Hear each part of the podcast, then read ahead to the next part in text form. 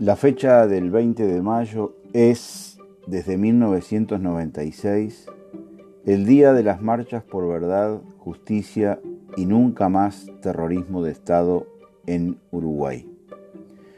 Luego de la derrota del voto verde en el plebiscito de abril de 1989, la Organización de Familiares de Detenidos Desaparecidos continuó con sus denuncias, pero no encontraban eco en el resto de la sociedad.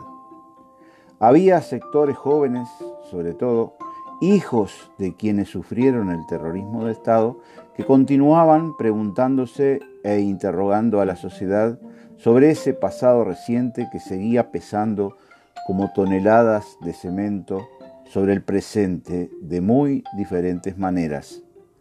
La principal pregunta de los jóvenes era y es ¿Por qué la ausencia de seres queridos? Comparen. En un país como Uruguay, con una demografía tan pequeña, 200 desaparecidos en dictadura con respecto al total de la población. Al día de hoy sería el equivalente a la misma cantidad de muertos por coronavirus. Hoy, primeros días de mayo, Uruguay registra 17 muertos por coronavirus y el país está semi paralizado en cuarentena desde el 13 de marzo. ¿Se entiende la comparación por la dimensión del drama social que significan semejantes cifras con respecto al total de la población uruguaya?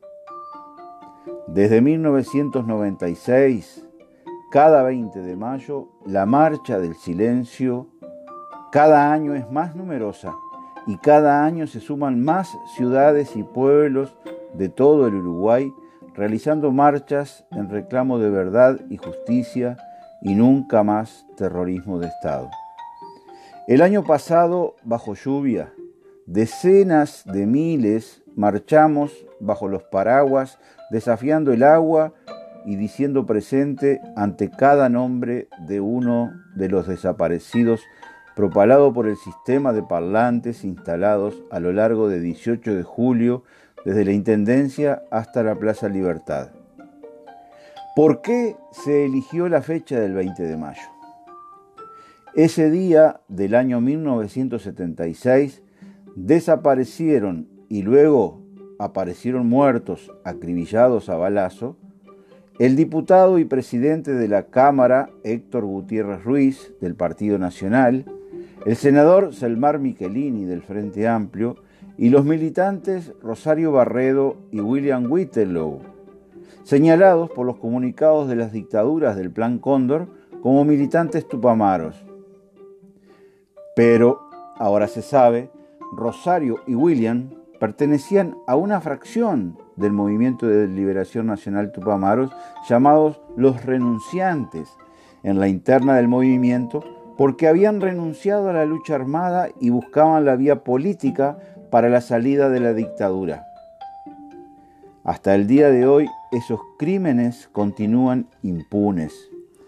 Con las cartas arriba de la mesa y luego de 44 años de aquellos hechos y a 35 años de recuperada la democracia, sin haber tirado un tiro para derrocar la dictadura, todo permite deducir que esos cuatro crímenes, cometidos en Argentina además, pero por militares uruguayos, magnicidios por la importancia de las investiduras de Gutiérrez Ruiz y de Selmar Michelini, fueron cometidos con fines mafiosos, un aviso muy poderoso a quienes se oponían a la dictadura.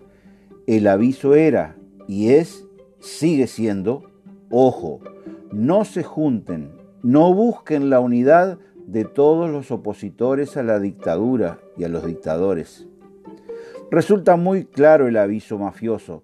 Si buscan los caminos de unidad para tirar abajo la dictadura, si un blanco se une con un frente amplista y buscan la unidad con comunistas y tupamaros que quieren lo mismo por la vía pacífica, todos serán castigados de la misma manera. En estos días de pandemia y cuarentena, El aparato propagandístico de los que preparan el retorno de los militares fascistas mafiosos al gobierno y al poder en el Uruguay utilizan los mismos métodos de aquellos tiempos, la difamación, la divulgación de noticias falsas, la propalación de rumores que luego no hay manera de comprobarlos, pero quedan circulando en las redes sociales. Por eso los ataques al movimiento sindical, a los sindicatos y al PIT-CNT, para intentar aislar a los trabajadores organizados del resto de la población. Los 200 desaparecidos uruguayos, como Selmar, El Toba, Rosario y William, fueron desaparecidos por el terrorismo de Estado de la Operación Cóndor porque eran militantes sociales y políticos, luchaban por la democracia, la libertad, mejores condiciones de vida para los trabajadores, para los uruguayos.